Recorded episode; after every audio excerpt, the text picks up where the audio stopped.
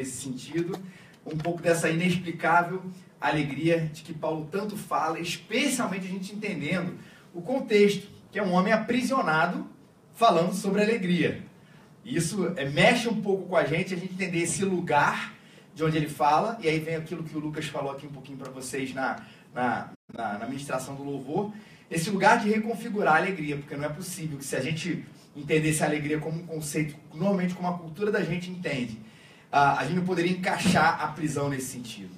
Mas é para além disso, e a reconfiguração passa por essas, para a gente olhar para aquilo que ele escreveu, entender aquilo que ele fala, para a gente poder a, a, entender como Deus se alegra e a gente se alegrar também. E eu quero a, começar falando de 2018, mais uma vez, semana passada a gente falou um pouquinho sobre isso também, mas nesses nossos pedidos para 2018, sinceramente, alguém pediu que, poxa, eu queria amar mais em 2018?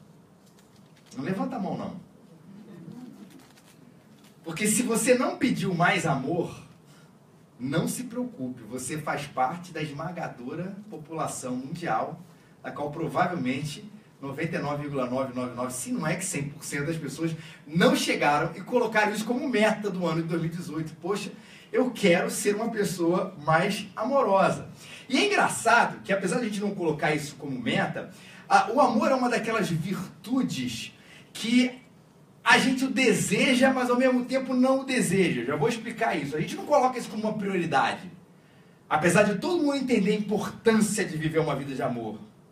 Quando eu falo que não coloco isso como prioridade, porque isso reflete nesse nosso dia a dia. A gente não fica, caramba, como é que eu posso essa semana amar mais as pessoas? Como é que eu posso nesse ano amar mais? Você não coloca isso, mas ao mesmo tempo, se alguém te fazer uma pergunta e fizer assim, você acha que o amor é uma coisa importante? Todo mundo vai dizer, é a coisa mais importante da vida. E que, não sei se a palavra seria incongruência, mas que que loucura é essa de entender que uma coisa é fundamental para se viver e ao mesmo tempo não perseguir como uma coisa que precisa ser perseguida, porque afinal todo mundo entende aqui como uma coisa fundamental, uma virtude fundamental. A gente vive num tempo, e é muito importante a gente entender por que a gente não busca também esse amor. A gente não vive num tempo, numa era das virtudes. A gente não vive nisso. Ah, não é só questão da ética, mas eu vou falar e usar essa palavra propositalmente. A gente não, virtude, a gente não encara ah, valores como alguma coisa que a gente deve perseguir na nossa vida. A gente vive de fato um tempo muito mais materialista. A gente entende uma, uma perseguição de alguns tipos de metas que tem a ver com valores assim, ou questões muito práticas e visíveis. E dificilmente a gente não vive nessa época assim, poxa, eu admiro fulano porque ele é uma pessoa nobre. Parece que a gente voltou aí uns três séculos atrás, né? Cara, eu gosto que ele, ele é um homem valente. A gente não usa nem mais essa expressão. Né? Uma mulher valorosa. Quando se fala, inclusive, de mulher, por exemplo, já fala que a gente é retrógrado, porque a gente fala assim, poxa, uma mulher valorosa. A gente não persegue tanto isso. Mas quando a gente fala de amor, ele é importante, se torna uma grande virtude na vida, especialmente quando é para eu, eu receber. Aí a gente entende o valor, uma, o, o, amor como uma coisa importante. Ah, não. Momento de uma passeata, onde eu serei né, o objeto do amor, onde eu serei o objeto do amor da vida das pessoas, da misericórdia das pessoas, aí eu entendo que o amor é importante. O amor como algo a ser recebido. Mas a gente não gosta tanto, na prática, do amor como alguma coisa a ser dada. E quem aqui não gosta de receber amor, gente? Eu queria te dar um pouquinho de amor. Não, obrigado, já teve suficiente essa semana. Não dá. E a reconfiguração da, da felicidade é inevitável que a nossa vida passe por esse presente maravilhoso e, como diz o apóstolo Paulo, transbordante, que é o amor. Vamos ver o que ele fala sobre isso? Filipenses, capítulo 1, versículos 9 a 11. Você precisa de uma Bíblia, é só levantar sua mão. O pessoal da nossa área vai entregar onde você está, já com o texto marcado. Só para você abrir aí, já no marcador de Bíblia aí, já abertinho, para você já acompanhar com a gente a leitura da Bíblia. Filipenses capítulo 1, o 1 é o número grande, é o capítulo, versículos 9 a 11. Versículos são esses números pequenininhos. E aí você acompanha com a gente essa sessão que a gente vai ler aqui, onde a gente vai ver a importância demais do amor na nossa reconfiguração dessa e para ter essa inexplicável alegria. Filipenses 1, de 9 a 11. A gente lê na versão Almeida século 21.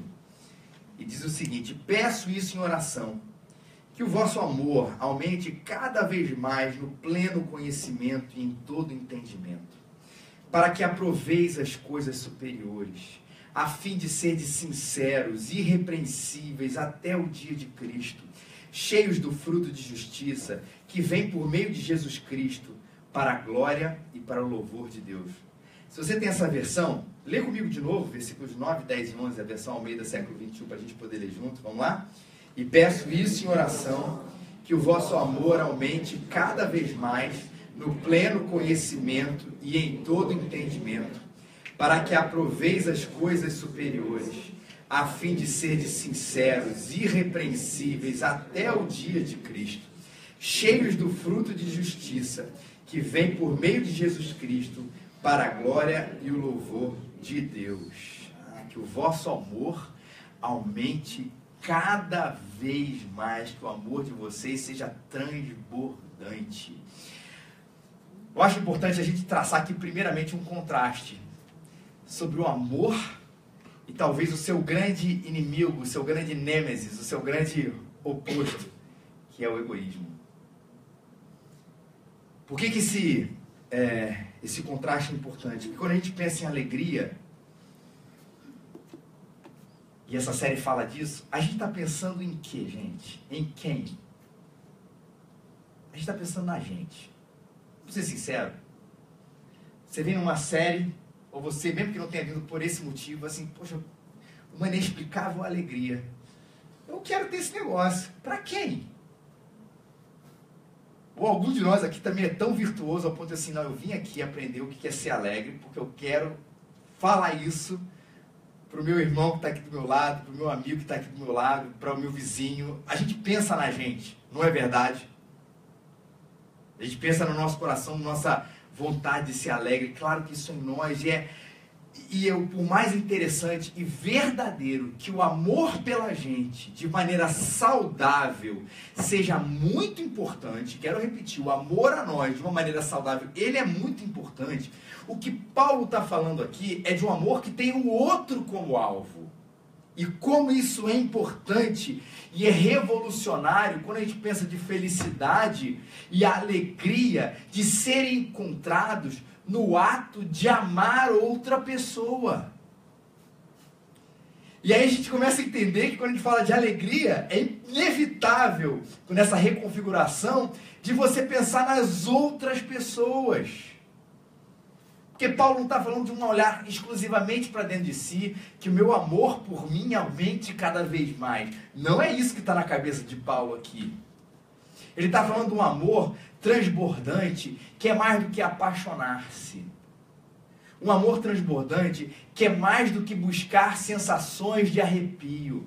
De um amor transbordante que, na verdade, passa por sair do meu próprio eu escravizador, torturador, egocêntrico, que vai sempre buscar as coisas em direção a mim e fazer uma canalização da vida em direção ao próximo.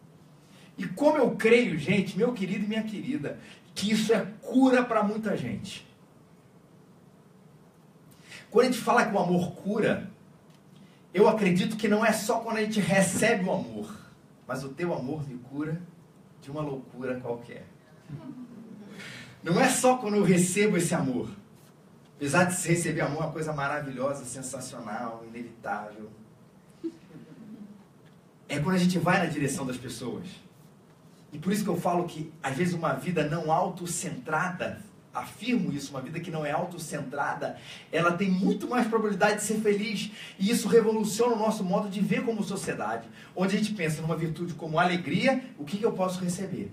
De felicidade, o que, que eu posso ter? Como é que amanhã eu posso ser uma pessoa melhor para mim mesmo? Como eu posso amanhã estar mais motivado para o meu trabalho? Como é que amanhã eu posso ser mais isso? E a gente o tempo inteiro pensando na gente. E a menor sensação de infelicidade, a menor sensação a, a, a, de algum tipo de tristeza faz a gente fazer o quê? Olhar de novo para quem? Para a gente. E procurar em nós a resposta. E procurar um trabalhar para nós. E a gente está vivendo cada vez mais essa sociedade tão intra, tão intra, tão intra. E Paulo está chamando a gente para, claro, mais uma vez, eu não estou desprezando o nosso olhar para dentro de nós, o nosso amor a nós mesmos. Mas ele está falando, vamos canalizar as coisas para o amor. Pode ter certeza que isso vai curar você.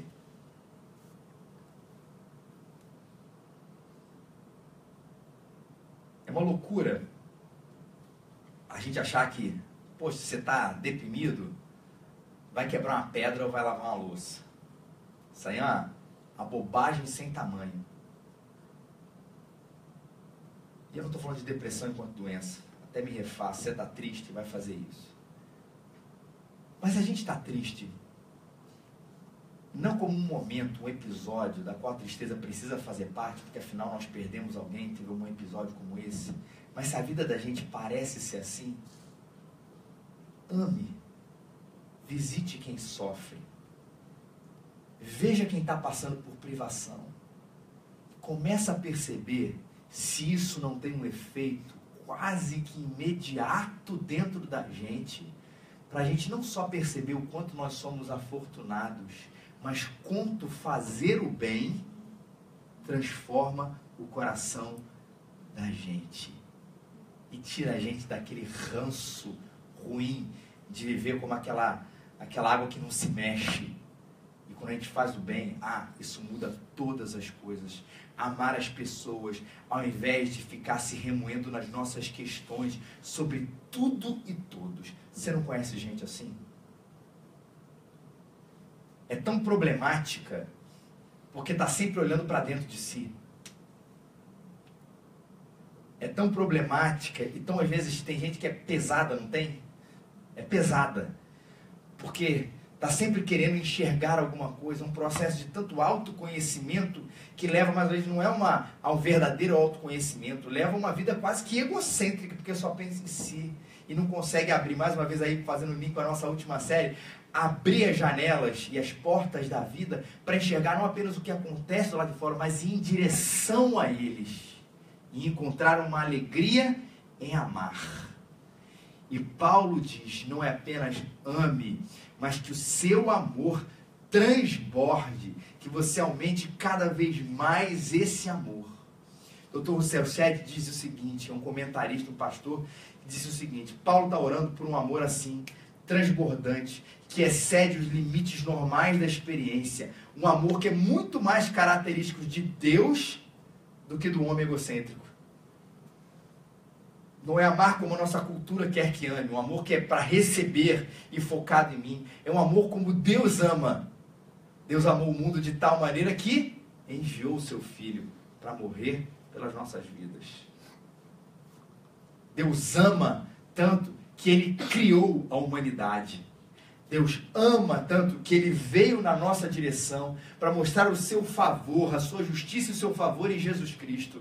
Ele fez ele foi e não apenas ficou focado em si. E a gente tem aquela expressão, né, que o amar, o amor é um verbo intransitivo.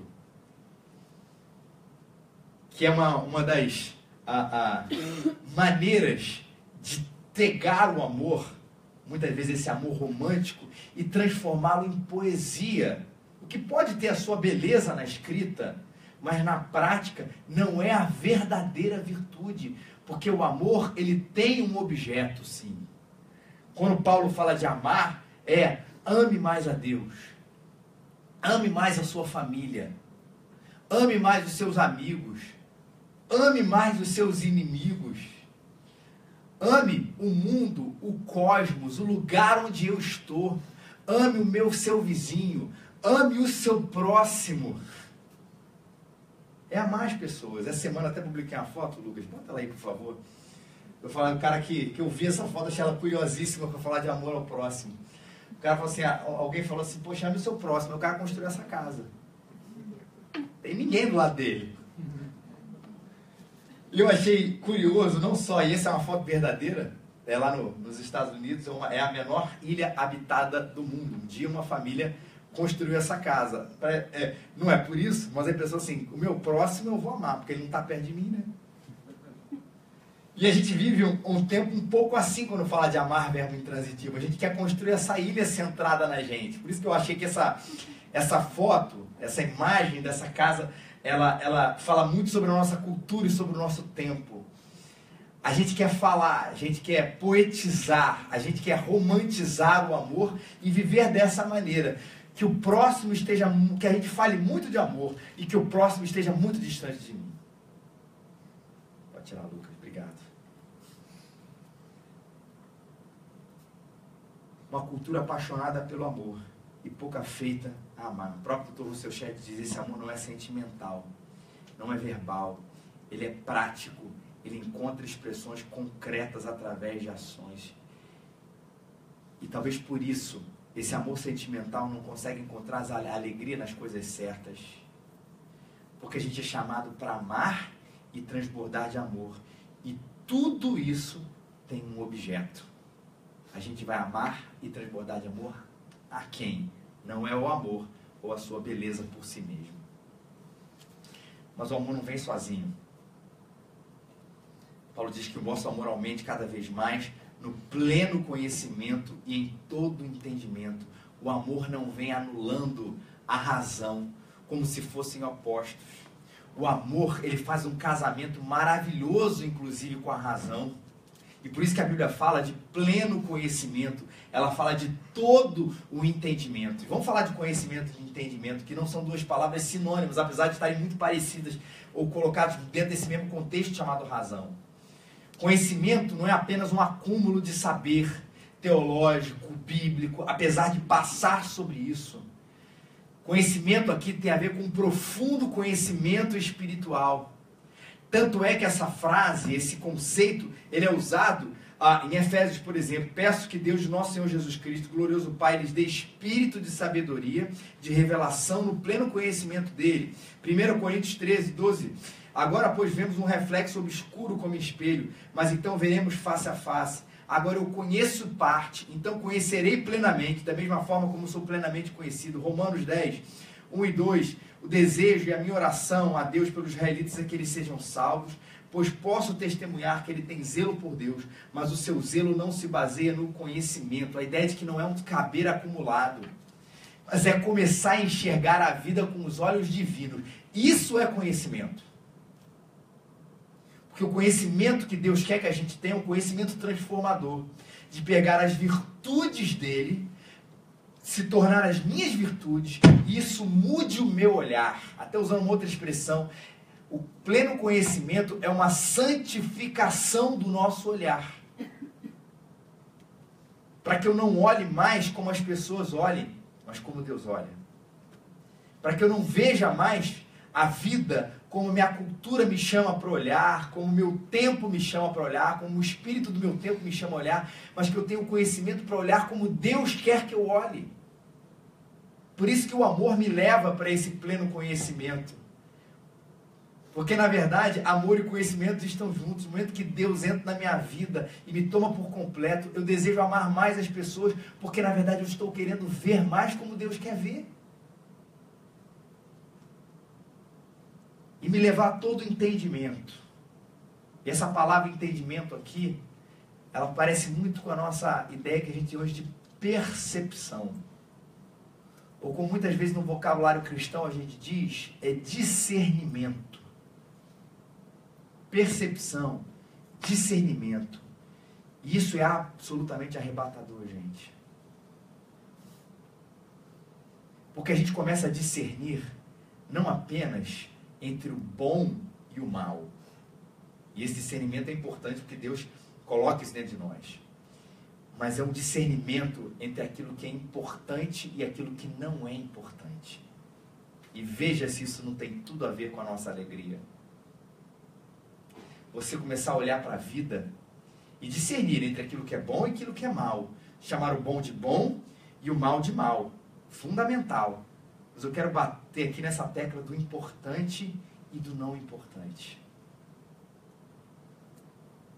Isso é ou não é uma virtude que precisa ser azeitada pelo nosso amor, pelo amor de Deus na nossa vida? Vou falar um pouquinho do bom e mal, rapidinho. Não é segundo os meus critérios. Não é segundo a minha cultura. Mas é o que Deus tem de critério que passa pelo aquilo que ele revelou através da Bíblia Sagrada, o que ele chama de bom e o que ele chama de mal. É aquilo que eu vou chamar de bom e aquilo que eu vou chamar de mal.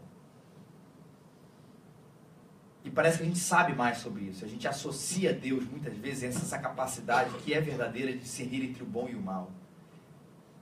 Mas ele chama a gente para mim para enxergar aquilo que é importante e aquilo que não é. E como seria a nossa vida de verdade? Como ela seria melhor se a gente conseguisse ter esse juízo, ou essa percepção, ou esse discernimento entre aquilo que importa e que não importa na nossa vida?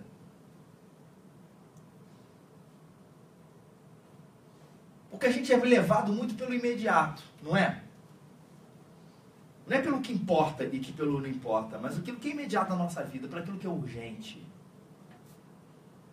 Até pela falta de olhar da gente tem pela nossa vida. Principalmente pela influência que os outros têm de dizer para nós aquilo que é e que não é importante. E se a gente acha que os outros não influenciam a gente, atravesse a Avenida Presidente Vargas durante a semana. Deixa eu te explicar o que aconteceu comigo. Essa semana eu fui, fui lá no centro, saltei ali na, na Uruguaiana e fui atravessar as 453 pistas da Presidente Vargas. Aí atravessei sinal vermelho, atravesso as duas primeiras, aí de, sinal vermelho, é sinal vermelho, verde para o pedestre, né? Atravessei as duas. Aí depois o sinal ficou vermelho. Eu falei, vou esperar. Aí um cara começa a ir, outro começa a ir, você já sabe como é que é, né? Todo mundo começa a atravessar. Eu falei, ah, vou atravessar também. Aí eu lembro que eu vi um casal de turistas, que você sabia que era turista, um turista no centro da cidade. Só faltou a camisa florida, o chapéu e a câmera aqui. Eles não eram bobos de botar a câmera aqui, mas aquela cara de turista. E eu lembro que eles ficavam assim, fazendo uma cara de estranhamento porque o sinal estava é, é, verde para os carros, ou seja, vermelho para os pedestres, e eles ali, tipo assim, cara, todo mundo está atravessando. E você sabe como é que é? O carro vai, aí começa a buzinar, aí tem o pessoal que corre e tem o pessoal que fica. E eu assim, não, pô, que isso, quero mudar a sociedade, eu vou esperar o sinal, mas aí, pô, todo mundo vai, aí você vai. Todo mundo tá rindo porque a gente faz isso, né?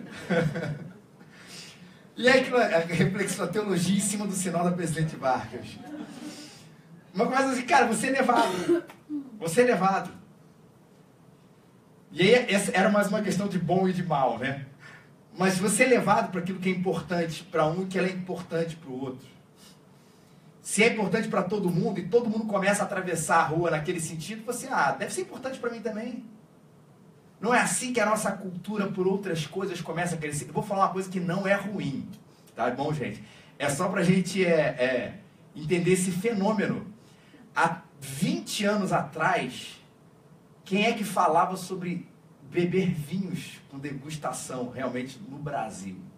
Quase ninguém. Hoje em dia, quando a gente fala desse assunto, todo mundo tem uma opinião. falei, não é ruim isso, pelo amor de Deus. Mas como um dia alguém começa a falar assim, não, mas esse vinho aqui não é sangue de boi, é outra coisa. Aí você começa e o paladar vai, aí todo mundo vai crescer nessa cultura já brasileira, já virou, né, de muita gente, especialmente aqueles que podem ter um, um valor para comprar um vinho, de você gostar daquele. Mas não é ruim, tá? Se você, vou falar de novo uma vez que eu falei sobre isso. Se você acha ruim, conversa comigo que eu levo toda a sua maldade para minha casa. Divido com as pessoas aqui também. E aí começou isso com outras coisas. Aí começou a coisa da cerveja. Aí começa com café. Aí vem com chá. Você vai perceber que cada vez mais a gente é levado a gostar do que as pessoas estão gostando. Nem tudo é ruim nesse assunto. Mais uma vez eu repito, nem tudo é ruim. Mas tem muita coisa ruim que a gente é levado a gostar e achar importante na nossa vida, não é? E aí quando Deus entra na nossa história e a gente começa a bater o pé firme e falar assim, cara, não é pela, pelo que os outros fazem, não é para aquilo que os outros acham importante, não é o que é importante nem para mim, mas o que é importante para Deus. E começa a olhar, eu quero ter essa capacidade, esse entendimento, essa percepção, esse discernimento que Paulo fala aqui, desse, em todo entendimento. Eu vou começar a entender que a minha vida vai ser diferente e que eu vou começar a experimentar aquilo que Deus quer que eu experimente, porque eu tenho uma percepção diferente sobre a vida. E aí, nesse ponto, nesse ponto, você vai perceber que sim, um cristão vai ser um alienígena na sociedade. Neste ponto. Porque ele vai ser contra a cultura. Porque ele vai começar a valorizar o que Deus valoriza. Ele vai começar a perceber o importante e o não importante de acordo com aquilo que Deus acha. Esse é o critério. E aí, muitas vezes, ele é enxergado como uma pessoa alienígena. Costumo dizer que a nossa alienegidade da vida, ela não pode passar por coisas que muitas vezes os cristãos querem passar, a questão de roupa, de alguns usos e costumes. Isso a gente se veste muito parecido. Eu não gosto de falar igual, porque tem alguns limites dentro dessa, dessa loucura aí de roupa. Tem uns limites nessa história toda. Mas não é ser uma pessoa esquisita nesse sentido, mas é ser esquisita na percepção do que é importante, do que não é importante, do que é bom e do que é mal. Porque meu padrão é Deus. E tudo isso passa pela prática. Você fala assim, não, realmente eu quero me importar com aquilo que Deus acha importante. Isso vai passar pelo seu tempo, isso vai passar pelo seu dinheiro, isso vai passar pelos seus compromissos, pelas suas prioridades. Vai passar por isso.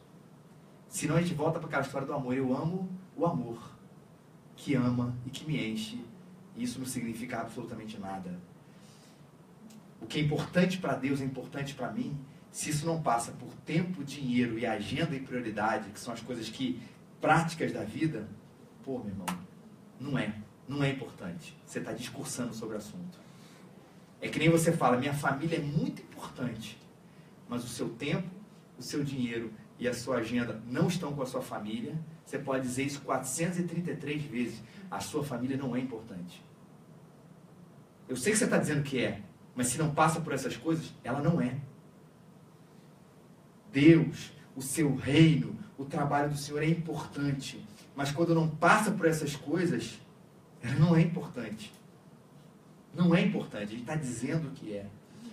E a verdade é quando a gente está cheio de amor cheio do conhecimento de Deus, tendo a sua percepção, a percepção dele sobre a vida, a gente começa, e essa é a prática do que eu acabei de falar, que Paulo diz, a gente começa a aprovar as coisas superiores. Versículo 10. Nossos critérios se tornam outros.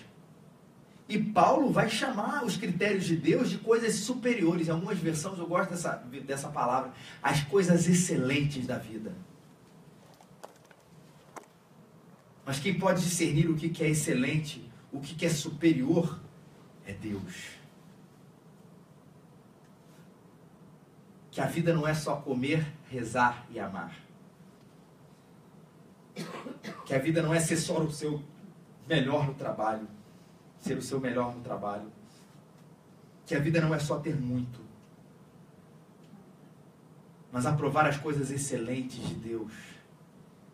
É viver para Cristo com Ele no centro, amando o que Ele ama, odiando o que Ele odeia, amando ver o seu reino crescer nas suas mais diversas expressões, quando a gente fala de crescimento do reino de Deus, que passa pelo trabalho, que passa pela família, que passa pela igreja, que passa pelo meu coração, que passa pelas suas várias dimensões, mas ver o reino, o evangelho crescendo, como a gente falou semana passada, nas suas mais diversas expressões. E a gente começa a falar de coisas superiores, de coisas excelentes, numa ideia não excludente, mas uma ideia de refinamento sobre a vida. Tá ruim, né, Filipão? Vamos mudar de microfone aqui. Uma ideia de refinamento. Passa o outro, por favor. Aqui. Bota esse aqui. Obrigado. Oi. Obrigado. Voltando aqui, de coisas superiores, de coisas excelentes, essa ideia de refinamento que eu estou falando aqui. E aí eu vou fazer o link do vinho. Se você gosta daquele vinho da vida, é porque você não provou esse, que é muito mais superior e excelente falando das coisas de Deus. Se você adora aquele restaurante sensacional, então você esteja acostumado a entender como uma coisa mais excelente que você já foi, talvez porque você ainda não aprovou e não descobriu uma coisa muito mais excelente que Deus tem para a sua vida. E lembra que o meu critério não vai ser o meu gosto, mas o próprio gosto de Deus. E o Paulo tem uma expressão belíssima que fala isso. Assim, nós fixamos os nossos olhos não aquilo que se vê, mas naquilo que não se vê, pois o que se vê é transitório, mas o que se vê não é, mas o que não se vê é eterno. Deixa eu ler de novo, 2 Coríntios 4:18. Assim nós fixamos os olhos não naquilo que se vê, mas no que não se vê, porque o que se vê é passageiro, é transitório, mas o que não se vê é eterno. E eu acrescento aqui, e é excelente, e é superior àquilo que é eterno. É ou não é uma maneira diferente de você viver a sua vida? Isso mexe no meu caráter também. Terminando aqui esse momento. Eu me torno sincero, irrepreensível, cheio do fruto da justiça sincero e irrepreensível. Eu amo a junção dessas duas palavras. Sincero, ou sincera, ou transparente, e ao mesmo tempo irrepreensível. Eu acho bonito isso. Sincero. Ah, na minha imperfeição, eu não me tornei hipócrita. Porque o hipócrita é aquele pessoa que não é sincero.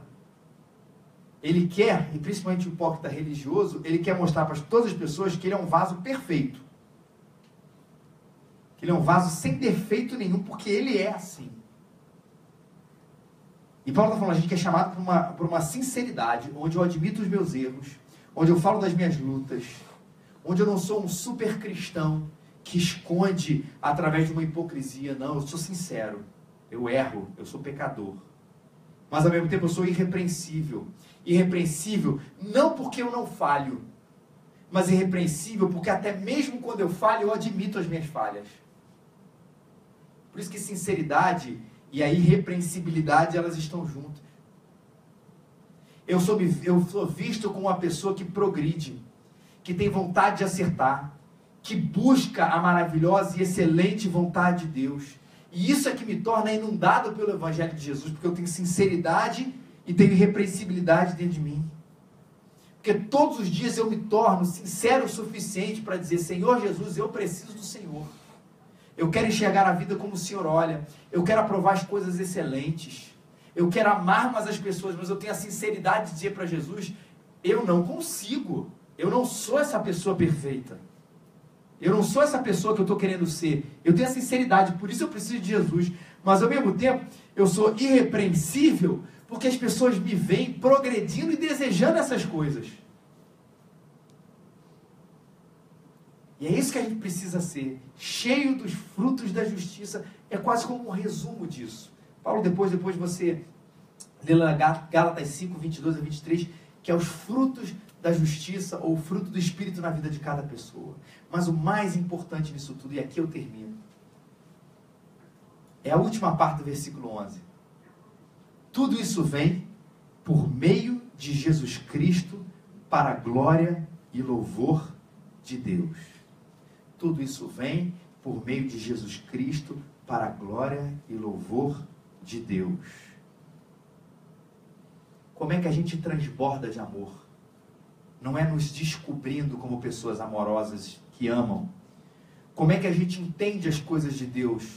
Não é o meu querendo compreender as coisas de Deus da minha própria maneira, Como é que eu consigo ter esse fruto da justiça, esse caráter em mim? Não é me esforçando para ter o caráter de Deus, mas é a palavra mais importante da Bíblia, Jesus Cristo. É por meio dele. Porque Paulo viu que essa alegria que ele tinha, essa vida inusitada, esse chamado para viver uma vida tão diferente, não era pensando em si, em si em primeiro lugar, mas Deus em primeiro lugar, vendo aquilo que Jesus fez na vida dele. Porque Paulo não foi um homem que se autotransformou. Para quem não conhece a vida de Paulo, o homem que escreveu essa carta, o homem que escreveu essa carta na prisão, Paulo era um homem que tinha sangue nos olhos. E não é para conseguir coisas boas, não, não, sou um cara de meta. Não. Sangue nos olhos para perseguir cristão. É isso que ele tinha. Mas um dia Cristo transformou a sua vida. Ele estava numa estrada, ele percebe seu pecado, ele ouve a voz de Jesus, percebeu que era um homem que estava separado de Deus, ele achava que estava fazendo a vontade de Deus, mas ele estava fazendo exatamente o oposto. E Jesus o conquista. Jesus transforma. E Paulo começa a ver que ele não podia fazer nada sem Jesus. Ele percebeu que Jesus tirou toda a sua culpa, aquele passado de perseguir o povo de Deus, os cristãos, foi retirado pelo sangue de Jesus. Paulo viu que o poder que Jesus teve de ressuscitar ao terceiro dia era o poder que ele tinha de ressuscitar um homem, de fazê-lo uma nova criatura, como mais vezes ele escreveu. E por isso Paulo conseguiu ser alegre na prisão. E é por isso que eu quero dizer para você que a gente pode ser alegre na prisão. É por isso que a gente pode ter uma visão diferente da vida. Não é porque a gente é melhor, não é porque a gente é bom, mas porque a gente confia num Jesus que fez tudo por nós. É por isso. Ele fez tudo pelas nossas vidas. E porque a gente confia nele, porque a gente entrega a nossa vida a ele. Se você não entregou a sua vida a Cristo, entregue a sua vida a Cristo. Você vai ver que você não vai se autotransformar que você não vai amar porque você é amoroso, mas porque você vai amar porque Ele é amor, porque Ele vai te transformar, Ele vai mudar a sua mente para que você seja feliz, alegre da maneira dele. E o único jeito, e é o último versículo que eu vou ler. Eu rogo, irmãos, pelas misericórdias de Deus, que vocês se ofereçam em sacrifício vivo, santo e agradável a Deus. Este é o culto racional de vocês e não se amodem ao padrão desse mundo, mas transformem-se pela renovação da sua mente. E aí sim, com a mente renovada pelo Evangelho, vocês sejam capazes de experimentar e comprovar a boa, agradável e perfeita vontade de Deus. É isso que Cristo faz na nossa vida, gente. Essa boa, maravilhosa e perfeita vontade de Deus. Ele renova a nossa mente. Que a gente perceba o que ele percebe. Aprove as coisas excelentes, como ele aprova. Discina o que é importante, como ele discerne. O que é bom e o que é mal, como ele discerne. O que é alegria e o que não é, como ele discerne. O coração, a vida e a mente renovada pelo Evangelho. Que ele nos abençoe, gente. E o momento da gente. Ah,